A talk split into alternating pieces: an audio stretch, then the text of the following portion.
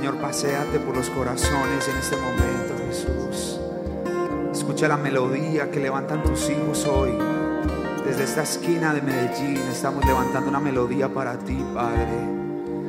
Somos tus hijos, somos deseables para ti. Gracias, Dios. Es nuestra vida en ti, Señor. Nosotros en ti, Señor, y tú con nosotros. Gracias por tanto amor, por tanta misericordia, que podamos disfrutar en este momento de tu presencia. Que no nos importe nada lo que está pasando a nuestro alrededor, ni siquiera que nosotros estamos aquí al frente hablando, predicando, sino que seas tú en este momento ahí en casa diciéndole a todos cuánto los ama, a todos los que estamos aquí levantando los brazos, siendo espontáneos contigo, disfrutando, Señor, tu presencia, disfrutando tu presencia, disfrutando tu amor, tu amor, tu amor, tu amor.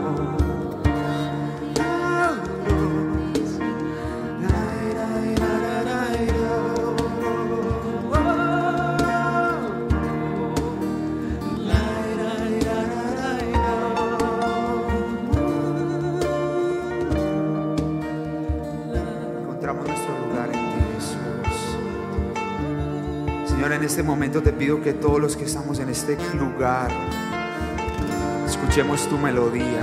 Todos los que están en casa, escuchen tu melodía. Tú traes sanidad, Señor. Ni siquiera tenemos que hablar mucho. Tú estás hablando los corazones, Dios. Tú eres nuestro deseo, nuestro anhelo, nuestro deseo eterno.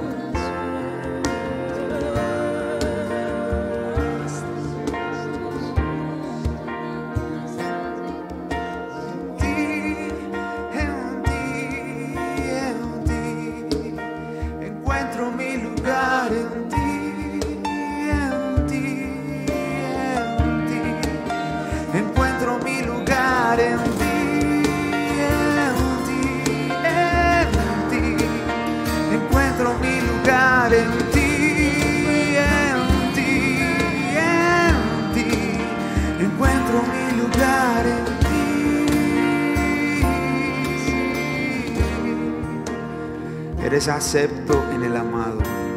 Eres aceptado por Él. Hoy toda depresión y toda tristeza, Él quiere abrazarte y decirte que te quiere sanar. Él quiere entrar a tu corazón y decirte que no importa lo que haya pasado, lo que hayas hecho.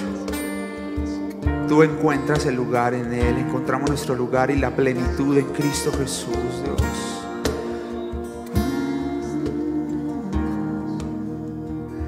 Padre, en el nombre de Jesús, te pido que todo lo que vayamos a hablar, Señor, entre en perfecta salud, todo se alinea en perfecta salud. Todos los que estamos en este lugar dejamos toda distracción, Señor, toda distracción mental se va en el nombre de Jesús. Todos los que están en casa, Señor, dejan toda distracción en el nombre de Jesús y prestan atención sus oídos espirituales para que tu palabra entre hasta lo más profundo de sus huesos, Dios. Te queremos agradecer porque este lugar te pertenece, nuestro corazón te pertenece, la casa te pertenece, pero aún así, Señor, el poderte decir que eres bienvenido, aunque ya moras en este lugar, el poder ser conscientes de que eres bienvenido, nos derrite el corazón de amor por ti, Señor. Y si hay alguien que no te ama y que está escuchando esto, que tú puedas conquistar una vez más su corazón. Tú pensaste en esa persona antes de que estuviera en el vientre de su madre. Y si tú no te sientes amado, levanta tus manos y disfruta del amor del Padre. Y si te sientes amado, levanta tus manos y dile, Padre, te amo. Siento tu amor, siento tu misericordia, siento tu perdón. Siento que estás conmigo, Padre. Y aun cuando no te siento, tu palabra lo dice. Tu palabra dice que permanecerás todos los días conmigo hasta el fin del mundo. Por eso, Señor, soy libre de alzar mis manos en mi casa, en este lugar, en donde quiera que esté, para decirte, Señor, eres mi papá. Soy libre en ti, soy libre en ti, soy libre en ti. Toda esclavitud cae por tierra, Señor. Toda idolatría cae por tierra en el nombre de Jesús. Tú eres bueno, tú eres santo, Padre. Todo, Señor, lo que hablamos entra en perfecta armonía con nuestra alma, Señor, porque tú eres bueno, Señor. Tu voluntad siempre es agradable y perfecta, Jesús. Te bendecimos, Padre. Amén y amén. ¿Qué tal si aplaudimos a nuestro Señor? Que está en los cielos. Le damos las gracias porque Él está aquí con nosotros. Uy, me pusieron un agua. Gracias. Me puso el agua. Que Dios lo bendiga. Qué bendición. Eso fue el Espíritu Santo que lo puso.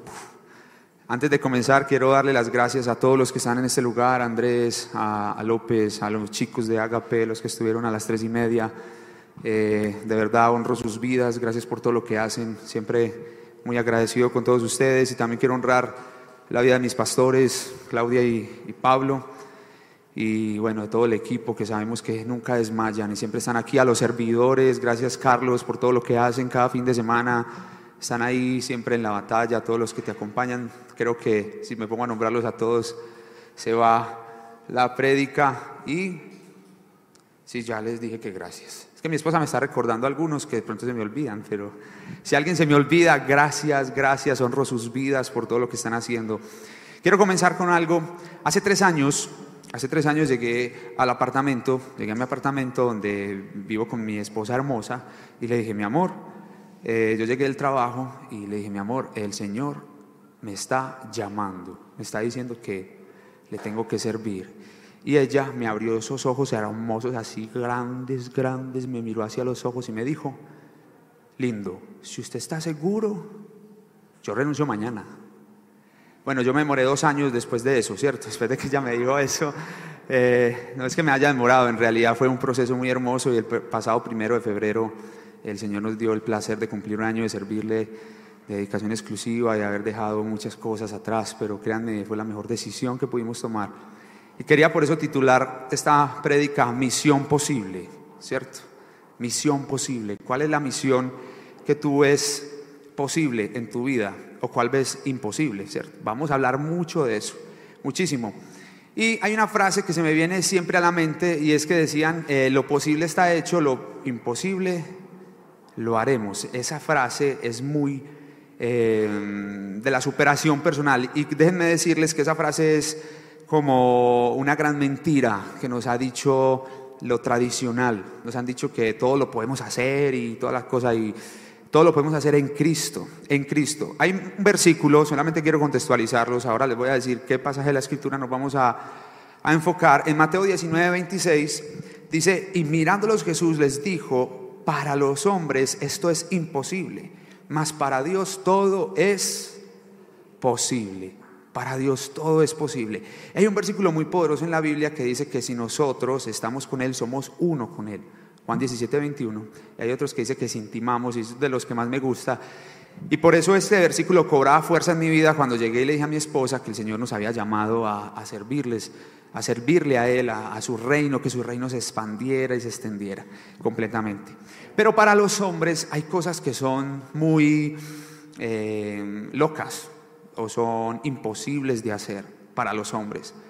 Hay cosas que realmente nosotros no vemos que se pueda realizar algo que le estamos pidiendo al Señor. Yo tengo varios ejemplos que escribí y, por ejemplo, eh, pagar las deudas. Nos la vemos muy imposible. Tengo muchas deudas cosa tan imposible, casarse. Hay personas que ven muy imposible casarse, demasiado difícil conseguir empleo, comprar la casa, amar al carelimón, a ese que nos mira todo rayado, que no nos acepta un abrazo, nada de eso, adelgazar, aprender un idioma, tocar un instrumento, cocinar bien, ver a la familia a los pies de Cristo, nos parece imposible. Ser sanado de un cáncer, ser sanado de una enfermedad crónica, eh, ser sanado del COVID nos parece imposible. Eh, pasar la tristeza de que un ser, querido, un ser querido se nos fue, partió ya al reino de los cielos. Perdonar a quienes nos difaman y humillan nos parece imposible, nos parece como, como algo bien difícil, algo bien difícil. Y eh, quiero hacer una pausa en este momento para que cada uno de nosotros piense qué es lo que ven imposible en este momento, qué para ustedes es imposible. Hay una canción que cantamos hace ocho días que decía, abre hoy camino donde no lo hay. Y hay un pasaje en la Biblia que habla sobre Moisés, que está entre el mar y entre los carros del faraón. ¿Qué pensaría Moisés en ese momento? Si hay alguna circunstancia en tu vida, alguna área en tu vida en este momento, piensa en esa área, porque al final es importante que le entregues todo eso para que el Señor todo lo haga posible. Nosotros creemos en Cristo, ¿cierto? ¿Verdad? Creemos en que Él resucitó. ¿Todos cuántos creen que Él resucitó? Amén. Y Él en su palabra dice que para Él todo es posible, todo es posible, todo es posible. Y estoy recordando, quiero recordar un fragmento de la prédica que mi líder Pablo nos dijo hace ocho días. Él hablaba sobre que pudiéramos tomar lo nuevo, que dejáramos lo viejo atrás. No traeréis a memoria cosas antiguas. He aquí estoy haciendo cosa nueva todo el tiempo y tomando lo nuevo, tomando lo nuevo, tomando lo nuevo. Quiero empezar a contextualizarlos del por qué nuestra misión para muchos, quizás para algunos familiares pudo haber sido imposible, pero hoy eh, gracias a Dios, honro sus vidas porque nos apoyan, nos abrazan, nos llaman, nos motivan y le damos la gloria a Dios porque sabemos que la familia está viendo que esa misión imposible está siendo muy posible, pero es en las fuerzas de Cristo. Hoy por hoy a nosotros nos ha faltado absolutamente nada, estamos bien con Él, pero lo que quiero decir con esto y abro paréntesis es que ninguno de nosotros, eh, no todos estamos llamados a servirle como mi esposa y como yo le estamos sirviendo ahora, como Dani y Erika lo hacen, o como, nuestros, o como Estelita y Liliana, no todos estamos llamados a eso, pero todos estamos llamados a llevar el Evangelio. Y quiero que tengamos una base, una base pensando en dejar lo viejo que nos decía nuestro pastor hace ocho días y en tomar lo nuevo. Nuestro líder nos hablaba de eso, el Señor a través de él nos hablaba de eso. Y es algo que el Señor me decía, la base de todo es Cristo Jesús, porque nadie puede poner otro fundamento que el que está ya puesto, el cual es Jesucristo. Pero para hablar de este tema quiero que tengamos muy en cuenta algo y es determinación versus condición. Con Dios funciona primero tu determinación y luego la condición. De acuerdo a lo que acabas de pensar, de que es imposible para ti, que es imposible, quiero que te mires y pienses qué determinación debes de tomar. Me explico a veces le ponemos condiciones a Dios. Señor, si me gano el baloto, Señor, si tengo miles de propiedades, Señor, si me regalas a Brad Pitt con el coeficiente intelectual del líder Pablo y me caso con él, entonces yo te, yo, te, yo te sirvo. Siempre hay como una condición. Con Dios no funciona de esa manera. Es más, si ustedes buscan en la Biblia se van a dar cuenta que todos esos personajes primero tomaron una determinación y luego vino la condición, pues luego vino el respaldo del Señor. Entonces, ¿por qué quiero que ustedes y todos nosotros tengamos esta base de la determinación y la condición? Quiero que todos busquemos Hechos 9, capítulo 9, del versículo 1 al 19. Lo vamos a leer con mucho entendimiento. Y quiero que lo abramos, quiero que leamos ese ese capítulo, porque si bien ya todos hemos hablado y hemos visto lo de la conversión de Saulo, cuando Saulo, en fin, todo lo que pasa, el Señor me mostraba que hay muchos milagros que parecían una misión imposible dentro de este capítulo.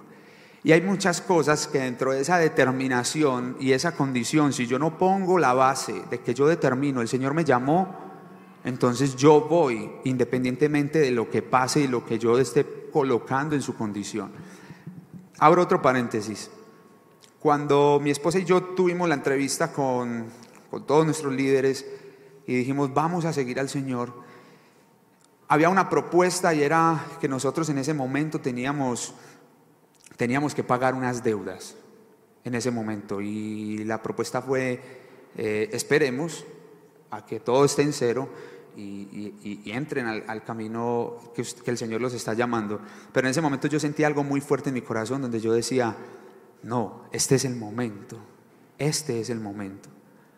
Y si nos hubiéramos puesto a esperar todo eso, al mes y medio entró la famosa pandemia, todos los tapabocas y todo eso que estamos usando.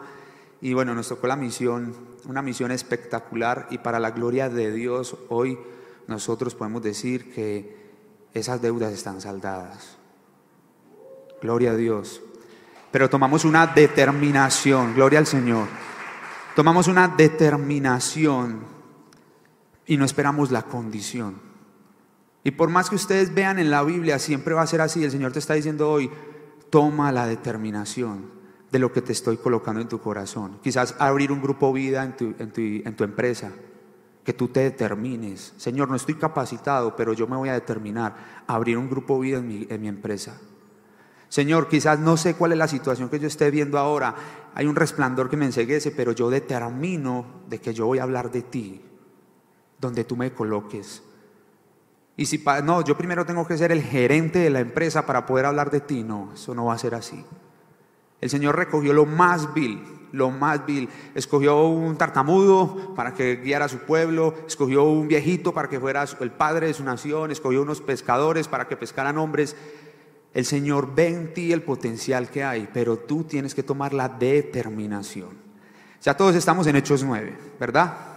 Listo, vamos a leerlo de una manera muy, muy, muy, muy especial. Versículo 1 dice, Saulo, respirando aún amenazas y muerte contra los discípulos del Señor, vino al sumo sacerdote y le pidió cartas para las sinagogas de Damasco a fin de que si hallase algunos hombres o mujeres de este camino, los trajese presos a Jerusalén. Mas yendo por el camino, aconteció que al llegar cerca de Damasco, repentinamente le rodeó un resplandor de luz del cielo. Versículo 4. Y cayendo en tierra, oyó una voz que decía, Saulo, Saulo, ¿por qué me persigues? Él dijo, ¿quién eres, Señor? Y él le dijo, yo soy Jesús a quien tú persigues, dura cosa te es dar coces contra el aguijón. Versículo 6, vamos a leerlos todos a la cuenta de tres. Uno, dos y tres. Él, temblando y temoroso, dijo, Señor, ¿qué quieres que yo haga? Y el Señor le dijo, levántate y entra en la ciudad, y se te dirá lo que debes hacer. Y los hombres que iban con Saulo se pararon atónitos, oyendo a la verdad la voz mas sin ver a nadie. Versículo 8, entonces Saulo se levantó de tierra y abriendo los ojos no veía a nadie, así que llevándole por la mano le metieron a Damasco, en Damasco, donde estuvo tres días sin ver y no comió ni bebió. Había entonces en Damasco un discípulo llamado Ananías, a quien el Señor dijo en visión, Ananías, y él respondió, heme aquí, Señor. Y el Señor le dijo, levántate y ve a la calle que se llama derecha y busca en casa de Judas a uno llamado Saulo de Tarso, porque aquí él ora. Versículo 12, todos a la voz de tres, una, dos y tres. Y ha visto en visión a un varón llamado Ananías, que entra y le pone las manos encima para que cobre la vista. Sigamos 13. Entonces Ananías respondió, Señor, he oído de muchos acerca de este hombre ¿Cuántos males he hecho a tus santos en Jerusalén? Vamos, sigamos. Y aún así tiene autoridad de los principales sacerdotes para prender a todos los que invocan tu nombre. El Señor le dijo, ve, porque, porque me dejaron solo. Vamos a ver, una, dos y tres. El Señor le dijo, ve, porque instrumento escogido me es este, para llevar mi nombre en presencia de los gentiles y de reyes y de los hijos de Israel porque yo le mostré cuánto le es necesario padecer por mi nombre. Fue entonces Ananías y entró en la casa y poniendo sobre él las manos dijo, hermano Saulo, el Señor Jesús, que se te apareció en el camino por donde venías, me ha enviado para que recibas la vista y seas lleno del Espíritu Santo. Y al momento le cayeron de los ojos como escamas y recibió al instante la vista y levantándose fue bautizado y habiendo tomado alimento recobró fuerzas y estuvo Saulo por algunos días con los discípulos que estaban en, en Damasco. Es un deleite leer su palabra, ¿o no? ¿Cuándo han visto esto en una serie de Netflix? El que lleve esto al cine, mejor dicho, un boom. ¿Cuándo han visto una cosa tan impresionante? La Biblia está llena de historias así. Pero cuando el Señor me mostraba esto tan especial, eh, el Señor me decía, hay cuatro claves para que todo pueda ser posible. Cuatro claves. Y vamos a, a empezarlos a ver conforme a estos versículos. Él me decía, hay cuatro claves para que todo pueda ser posible. Y el primera, la primera clave es estar en una situación imposible en una situación imposible. ¿Qué es lo más imposible? Lo que les volví a preguntar ahora. Lo más imposible que ustedes vean, es imposible que me paguen este dinero, es imposible que yo pueda concebir, es imposible que yo me case, es imposible, es imposible, es que lo ven imposible. Porque recuerden que para lo que es, para Dios todo es posible y para lo que nosotros es imposible, Él se va a glorificar. Entonces quiero que ustedes piensen que cuando estén en una situación de imposibilidad, donde ustedes sientan impotencia, se gocen. Muy raro, ¿cierto? Señor, tengo gozo en esta situación. Mi familiar está en la clínica, está en la UCI, pero tú te vas a glorificar. La gloria postrera será mayor. Señor, tengo un problemón el berraco, le fui infiel a mi esposa, pero tú te vas a glorificar en mi vida. Señor, mi papá está enfermo, pero tú no veo la salida, no veo la manera. No veo la manera. Mis hijos están deprimidos. Hace poco un niño de 10 años decidió quitarse la vida porque no podía salir de su casa. Aún así el Señor se va a glorificar en todo. Suena raro. Suena raro, pero Él dice que demos gracias en todo, en todo y por todo. No sé si antes de entrar la pandemia estabas lleno de dinero y ahora no tienes nada, o estabas lleno de amigos y ahora no están tus amigos.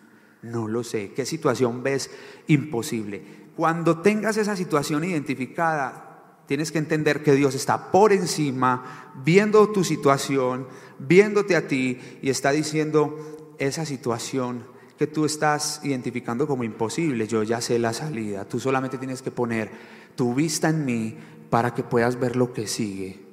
Todo esto va a pasar. Amén. Creer que nuestra oración es escuchada por Dios. ¿Por qué leíamos este pasaje? Porque yo creo, a mí me gusta leer lo que no está escrito, aunque no debe ser así, pero me encanta a veces como imaginar. Y yo pienso que los discípulos en ese entonces estaban muertos del susto. ¿Por qué? Porque venía un hombre llamado Saulo, yo me imagino que manera todo cuajo, ¿cierto? Hulk, todo.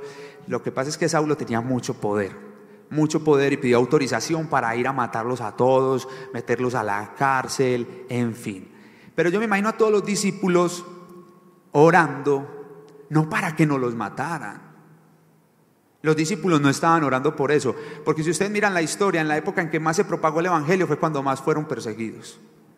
Ellos estaban orando para que el Evangelio pudiera ser extendido a lo más recóndito de la tierra.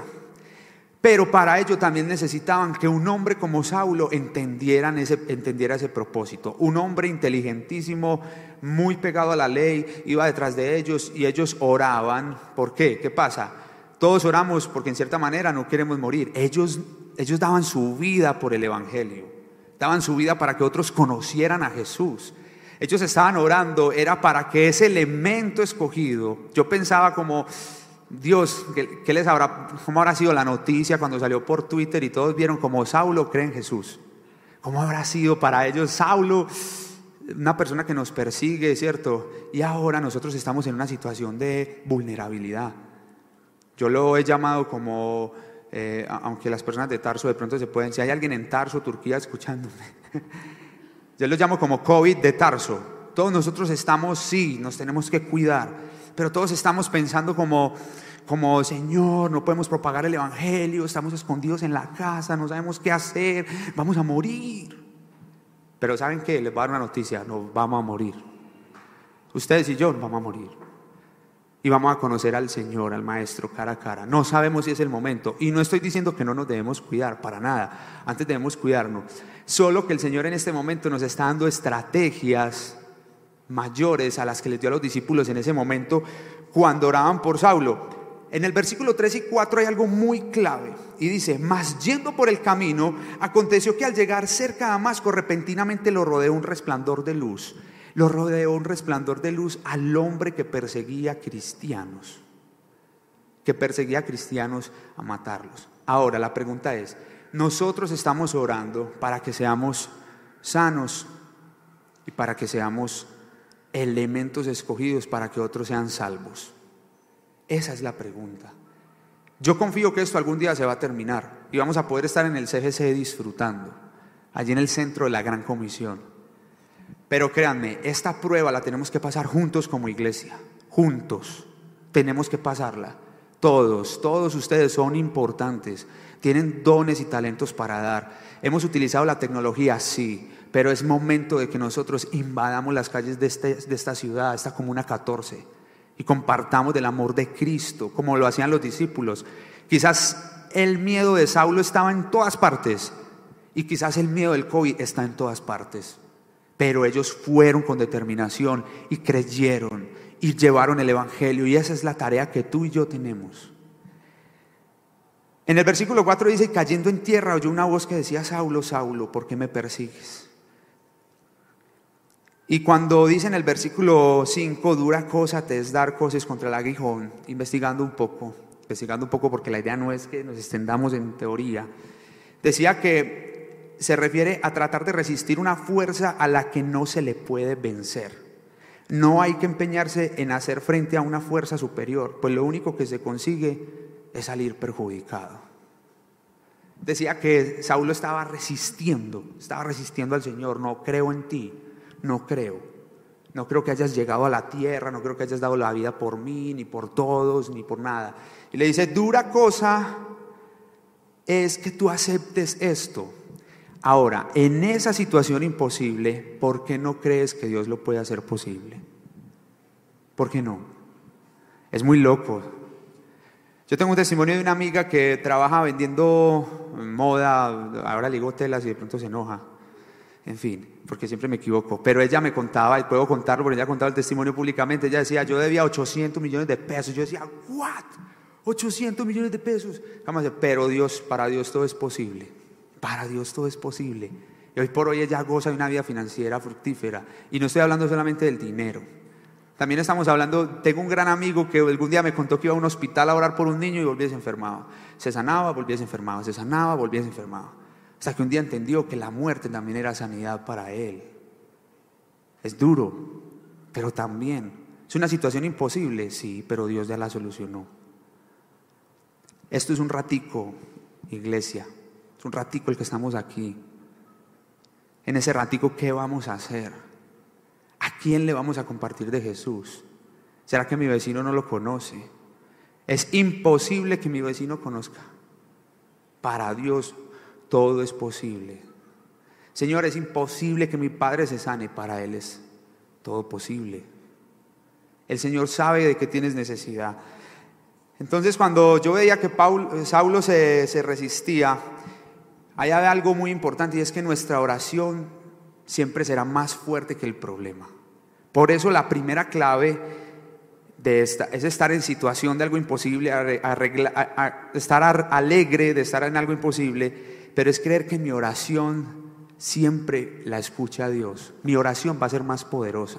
¿O cuántos de nosotros hemos orado y sabemos, no, Señor, si te estoy pidiendo por esto, pero yo no sé si eso se vaya a pasar? Eso va a pasar. Para nada, conforme a la voluntad de Dios. Señor, estoy pidiendo esto conforme a tu voluntad, que se haga tu voluntad en nosotros. Miren, con el equipo nosotros hemos salido a, orar a diferentes partes, nos hemos tratado de cuidar lo que más se puede, sin embargo mi oración siempre ha sido, Señor, manténnos sanos hasta este momento porque estamos saliendo a que otras personas te conozcan, te conozcan a ti. Y para la gloria del Señor, de verdad, les pido que le den un aplauso porque hoy ninguno de nosotros hemos tenido esta gran enfermedad, de verdad les pido que lo podamos, porque nos ha cuidado a todos, estamos aquí con Él, pero el Señor es soberano. El Señor es soberano.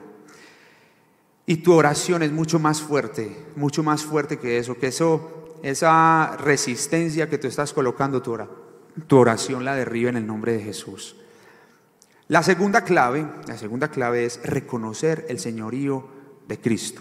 Puede sonar como muy cliché, pero en el versículo 6, si lo tienen allí, pueden leer por favor el versículo 6 que dice, Él, temblando y temeroso, dijo, Señor. Ahí lo tienen. ¿Qué dice? Porfa, me ayuda. ¿Quién lo tiene?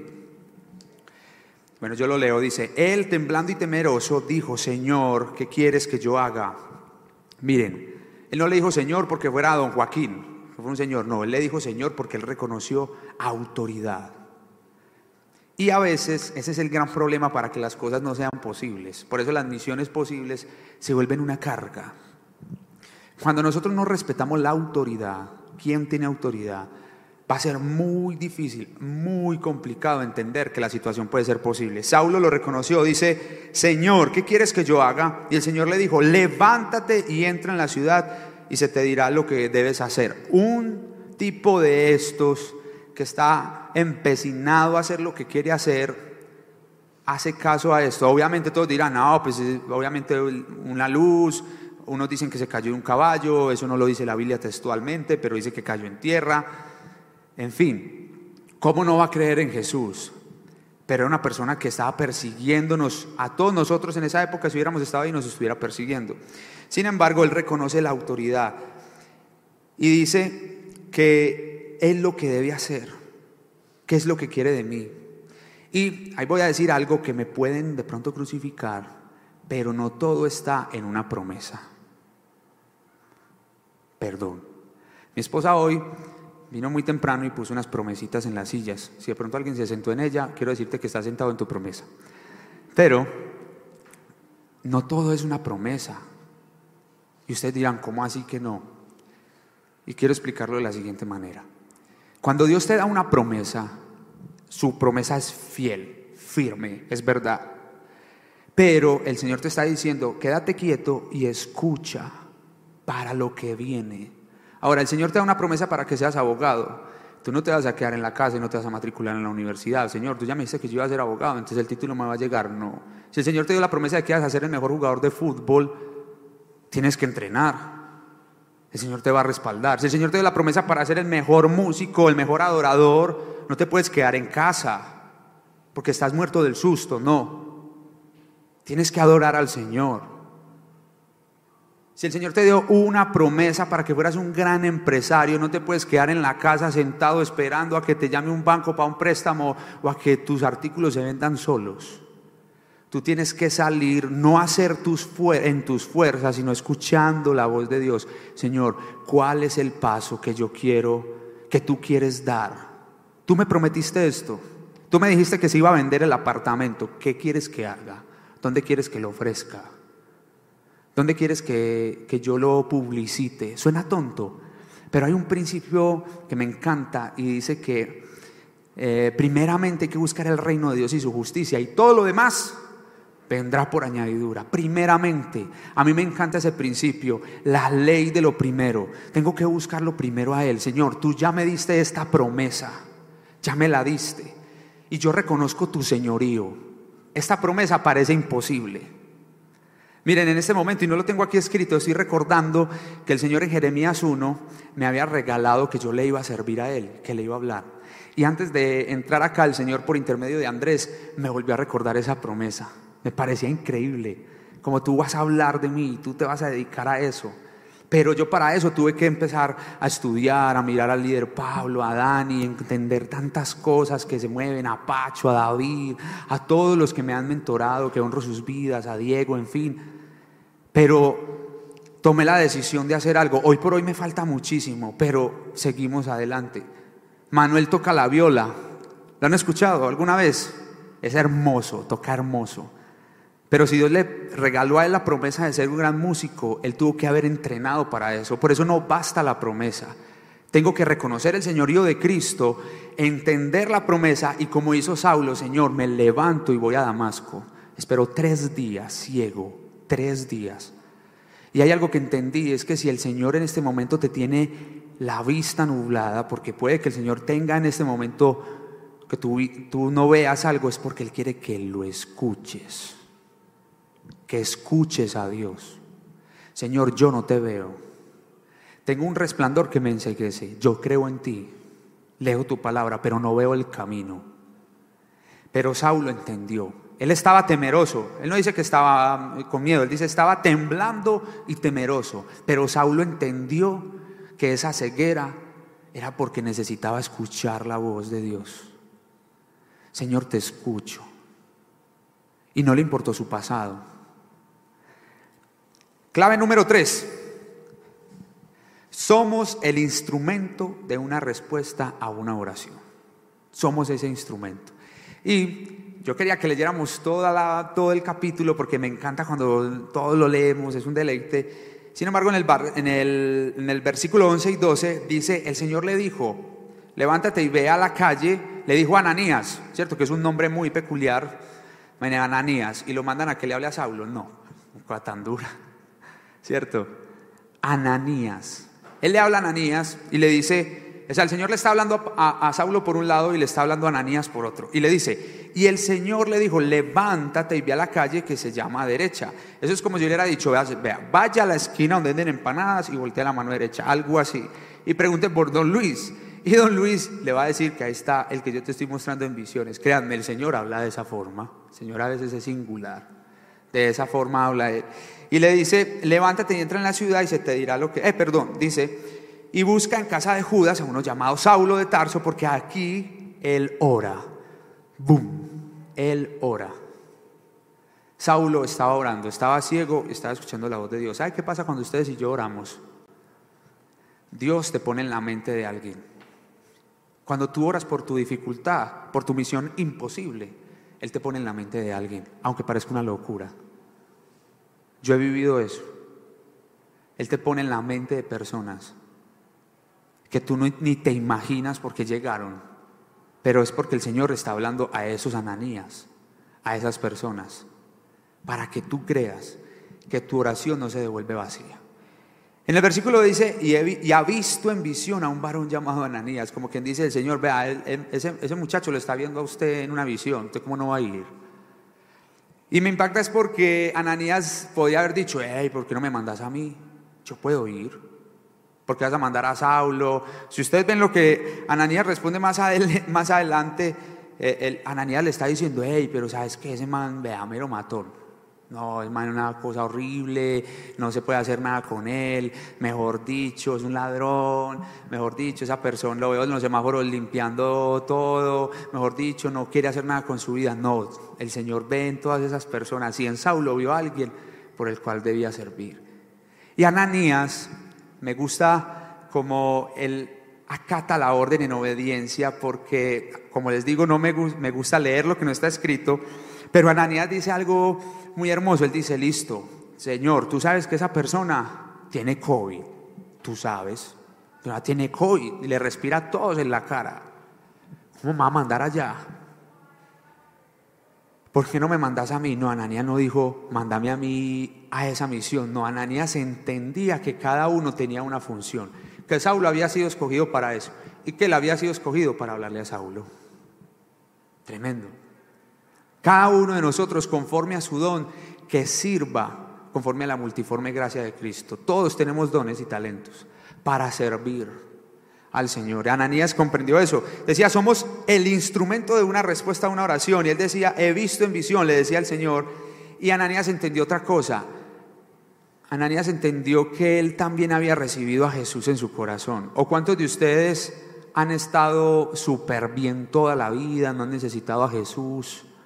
Yo siempre he dicho, hay una frase, no me acuerdo muy bien el predicador que lo dijo, pero hay una frase que decía, la iglesia es un hospital de pecadores. Me, me encanta, porque yo soy el primero que vengo a encontrar sanidad a este lugar. Y la iglesia somos todos nosotros. Y el verlos a todos ustedes escuchando la palabra de Dios trae sanidad. Cuando cantamos una alabanza, trae sanidad. Pero Ananías entendía que él no había sido sanado para, para estar bien. Y Dios no te va a sanar para que estés bien y ya. Dios te va a sanar para que otros conozcan a Jesús. Si están sintiendo ese calorcito, es del Espíritu Santo. Yo los veo a todos ahí. Hay un ejemplo, hay un actor, no sé, voy a pronunciar, si se me sale una calza, porque eso es un apellido serbio, se me sale una calza, por favor me corrigen, que se llama Nick Bujicic. ¿Sí saben cuál es? Él no tiene piernas ni brazos. Es tremendo. Eh, salen como en un cortometraje de un circo, lo han visto, ¿cierto? Tiene cuatro libros, una maestría en contabilidad. ¿What? ¿Y saben qué? Ama a Jesús con todo su corazón. Es tremendo, como ha recorrido el mundo, es australiano. Es tremendo. Tiene una frase, se las quiero leer, me encanta la frase que él tiene. Él dice, Muchos esperan un movimiento, cuando en realidad la única cosa básica que Dios nos dijo que hiciéramos era contarle a los demás que Él vive. No siempre la hacemos, no siempre le contamos a Dios, dice Él. A los demás que Él vive, dice, Dios, muchas veces le decimos, Dios, muévete, pero Dios dice, me moveré a través de ti cuando tú te muevas. Eso dice una persona que no tiene manos y pies de nacimiento. Dice, mm, Dios me dice, me moveré a través de ti cuando tú te muevas. Cuando tú me escuches y sepas cuál es el paso que tienes a dar. Cuando, Señor, tengo que dar un paso, pero veo un abismo gigante, pero Él me está diciendo, da el paso, Él va a poner el piso para que tú pongas el pie. Él lo va a hacer. Esa es la fe, la fe que profesamos. Nos hemos cansado, no nos hemos cansado de repetir que hace unos años nuestro líder Pablo pasó por esa esquina y dijo, aquí va a ser el centro de la gran comisión. Yo todavía me quedo así como, Señor, qué fe, tan impresionante. Cuando todos entremos allá y veamos no solo cuatro paredes de un templo, porque no son solo cuatro paredes, vamos a ver que durante tantos años la fe se sostuvo en eso.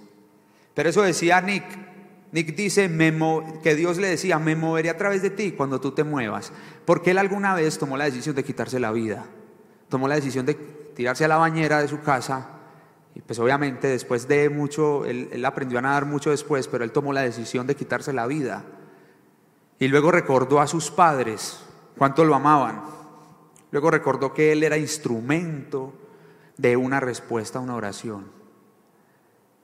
Él cuenta esa anécdota, un poco de lágrimas pueden buscarlo, cuando él cuenta la anécdota, que la decisión que tomó de quitarse la vida porque los niños en, la escuela, para resumir, eh, le hacían mucho bullying y fin y toda la cosa, pero él dice, yo soy diferente a todos ellos. Él dice, yo soy diferente a todos los demás. Y el Señor me está llamando a esto. Pregunta, ¿a cuántos de ustedes el Señor les está diciendo que escriban un libro? ¿O a cuántos de ustedes les está diciendo que desarrolle un programa de software? ¿A cuántos de ustedes les está diciendo que sean youtubers que impacten el reino de los cielos mediante las redes sociales? Nick escribió cuatro libros y se dedica a llevar el mensaje del Evangelio por todo el mundo, al salomar recóndito. Hasta aquí nos ha llegado su información de saber cómo una persona que no tiene sus extremidades ha decidido a eso ha decidido compartir el Evangelio. Recuerden, yo entiendo que hay un miedo latente, hay un miedo latente, pero la propagación del Evangelio se hace cuando ante nuestros ojos menos posibilidades hay. Y esa es nuestra tarea, nuestra tarea, nuestro testimonio. Aquí yo veo muchos testimonios. ¿Cuántos testimonios se han dejado de escribir? ¿Cuántos vamos, ¿Cuándo vamos a escribir nuestro testimonio y vamos a impactar a otras personas? Ahora mi esposa hablaba del parque. Quiero contarles algo muy particular. Una persona llegó al parque el jueves, nos decía, pasaba por aquí hace ocho días, los vi a ustedes ahí y mi oración era, no tengo a dónde ir, no quiero volver a congregarme, no quiero ir a ninguna iglesia. Pero cuando los vi a ustedes acá fue porque hace un tiempo hice una oración y dije, Señor, ¿tú quieres que yo vuelva? Tráeme la iglesia. Me la puse en la esquina de la casa. Eso nos dijo ella. Es impresionante el Señor cómo te usa, cómo te va a usar en el nombre de Jesús. Quiero ir pasando al último punto que el Señor me mostraba, la clave para, para que todo pueda ser posible. Y es una clave que en realidad a nosotros como que nos gusta mucho y dice, obedecer sin importar lo que me espera. Obedecer sin importar lo que me espera. ¿A quién le gusta obedecer sin importar lo que le espera? Muchas gracias. Yo tampoco sé la mano porque, ¿cierto? Muchas veces el Señor te dice, tienes que dejar esta amistad o tienes que dejar a ese novio. Muchas veces el Señor dice eso. O tienes que dejar este socio. Esa persona te maltrata. Y yo no quiero eso para ti. No es la persona que tengo para ti. Muchas veces el Señor te está diciendo que dejes el empleo. No estoy diciendo que todo el mundo vaya a ir a renunciar. No, no, no, no. Estoy diciendo eso. Pero a veces el Señor Métanse con Dios. Así como se metió Ananías para que el Señor le haya dicho a Ananías que fuera un Saulo. Abrazar a una persona que lo podía matar. Hace poco leía una, una noticia en CNN que decía un niño con Down, lo llevaron, eh, creo que era Massachusetts, no recuerdo muy bien el lugar, pero un niño con Down tenía COVID, lo dejaron solo, obviamente lo tienen que aislar, ¿cierto? Son las medidas. Pero el niño lloraba todo el tiempo, todo el tiempo, todo el tiempo lloraba, lloraba, lloraba, lloraba, lloraba, lloraba, lloraba, lloraba. Ahora imagínense, estaba solo. Y un enfermero tomó la decisión de abrazarlo. Un enfermero tomó la decisión de abrazarlo mientras le hacían todos sus procedimientos médicos. Y el niño se calmó. Yo confío firmemente que Dios respalda a ese enfermero. Confío fielmente en eso. Porque el niño se moría de COVID o se moría de la tristeza. No estoy diciendo que todo el mundo va a ir a abrazar ahora o pues que me meten a mí en un problema. Lo que estoy diciendo es qué te está diciendo a ti Dios en particular. ¿Qué tienes que hacer? Te aseguro que no te está diciendo que te quedes quieto, te lo puedo asegurar. Te está diciendo, hey, ese amigo que necesita de mí, háblale. Ese ciego que necesita de mí, ponle las manos sobre los ojos. Yo voy a hacer cosa nueva. Entonces, en obedecer sin importar lo que me espera, cuando el Señor le dice, ve a Ananías, y entonces Ananías responde que ha oído todas esas cosas, él entiende algo muy importante. Y es que cuando Dios te dice que vayas, cuando Dios, Él te va a respaldar. Cuando Dios te dice, ve, Él te va a respaldar.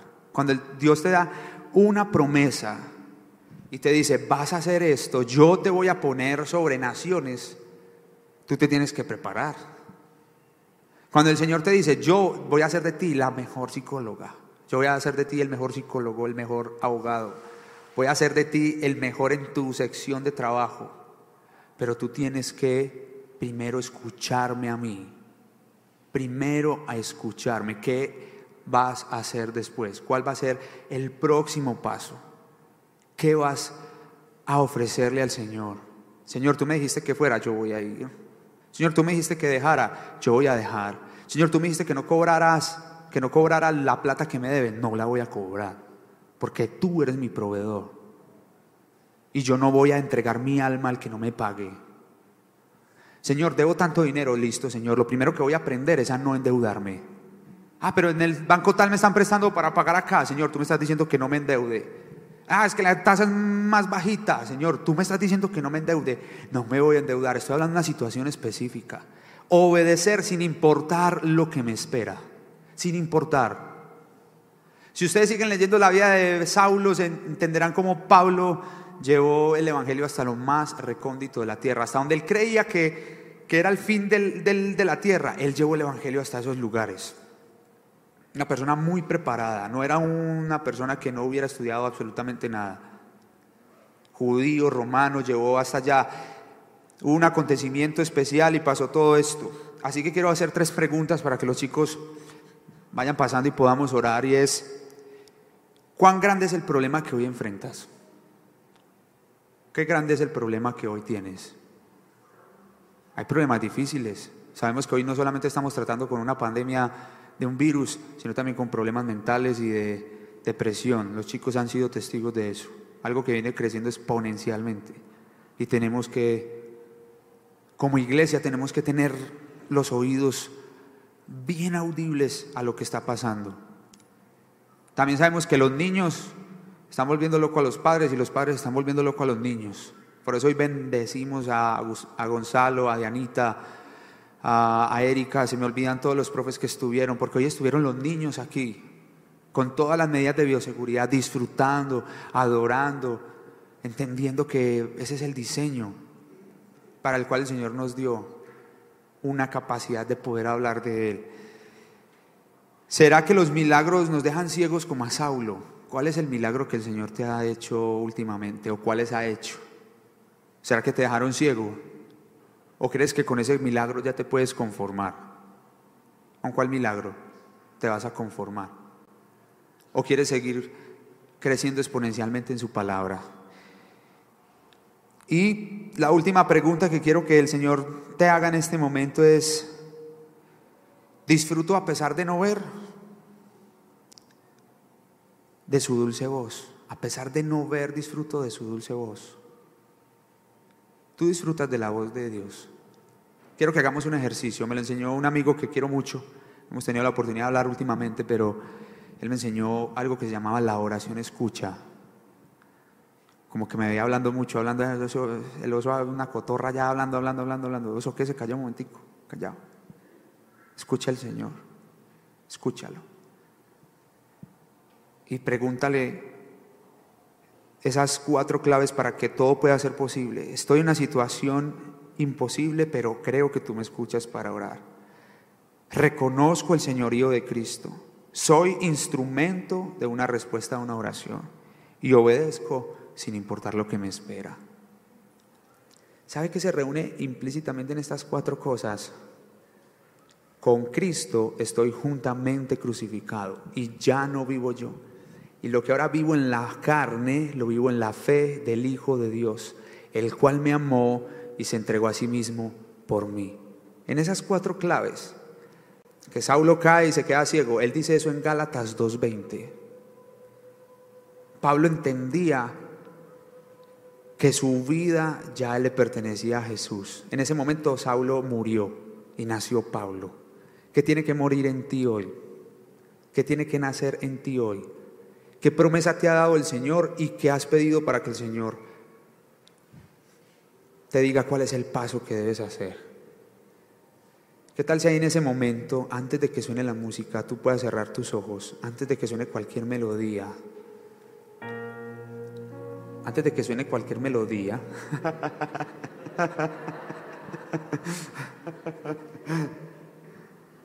tú puedas cerrar tus ojos. Él sabe que yo lo amo, ¿sí o no?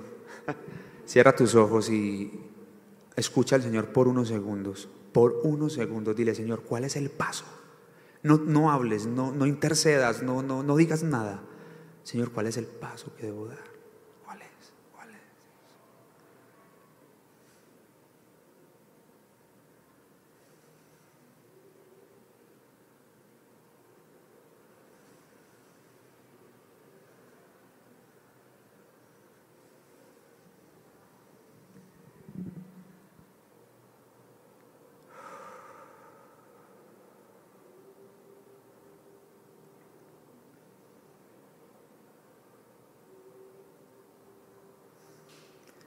Vamos, ahora levántate, ponte en pie, dile Señor, voy a obedecer sin importar la circunstancia. Voy a obedecer, te voy a obedecer a ti. Voy a cantarte con todo mi corazón. Voy a entender que tú no solamente me estás llevando de menos a más, sino que voy a entender que tú me estás llevando a que otros te conozcan. Esto es iglesia. Esto que estamos viviendo es iglesia. Va a llegar el día en que no tengamos esos tapabocas y como dice mi líder Claudia, sonreír con los ojos. Va a llegar. Por ahora disfrutemos. Aprendamos a gozarnos cualquiera que sea nuestra situación. Padre, en el nombre de Jesús, te pido que todos tus hijos que están hoy aquí comprendan que cualquier situación imposible en ti es posible. No sé cuál sea la situación, Dios en casa, Señor. Los hijos que se fueron o los hijos que han sido rebeldes van a regresar en el nombre de Jesús, Dios. Los padres, Dios, se van a, levantar, a abrazar a sus hijos en el nombre de Cristo. Hay generaciones aquí hoy, Padre, que te van a dar la gloria. Te van a dar toda la gloria y te van a dar toda la honra. Señor, te pido que todos los que estamos en este lugar entendamos que el primer paso de obediencia es rendirnos a tu señorío Señor, cualquier situación de imposibilidad que exista en nuestra vida es derrotada en este momento en el nombre de Jesús. Quizás no vemos lo que va a pasar, pero tú ya lo viste, Padre. Quizás no tenemos el panorama completo, pero tú ya lo tienes y creemos en ti.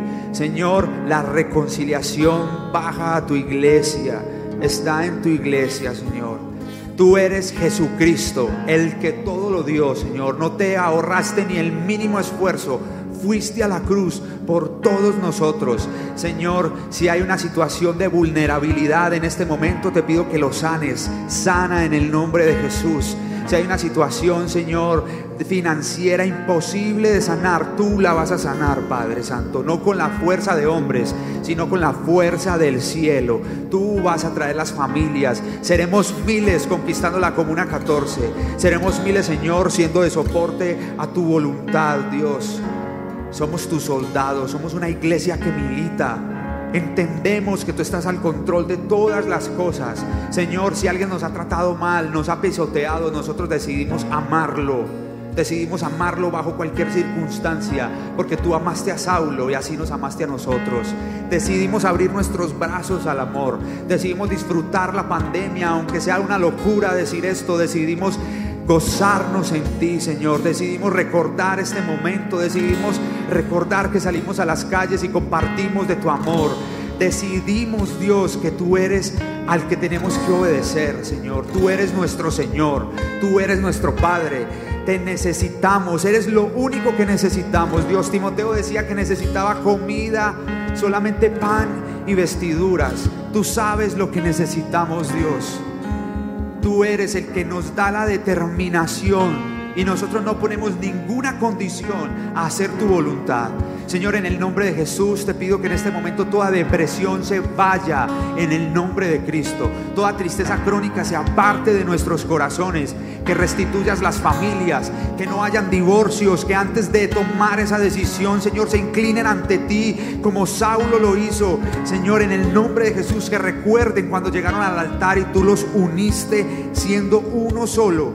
Padre, te pido, te imploro, te clamo como tu Hijo, que no solamente sea una visita, como lo que nosotros percibimos, que tú te quedes en nuestro corazón, que tú nos lleves, Señor, mucho más allá, mucho más allá,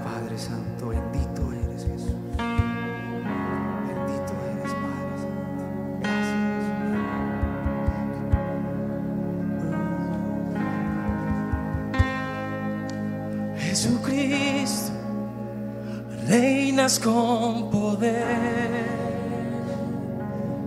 soberano, victorioso rey, ni la muerte pudo detener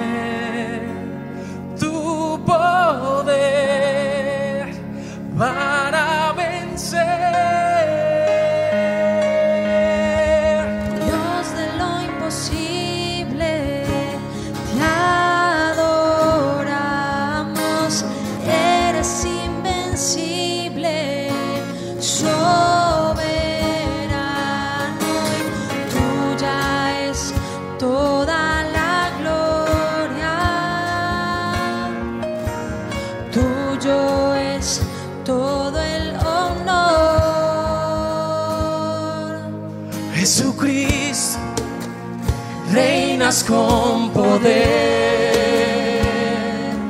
soberano, victorioso rey, ni la muerte pudo detener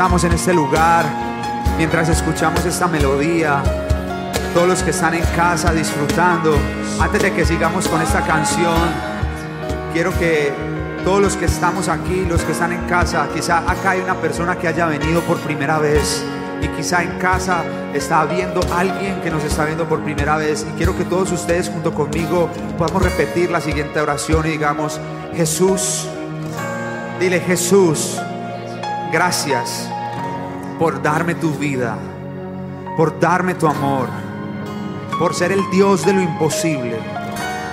Hoy te recibo como mi Señor y como mi Salvador.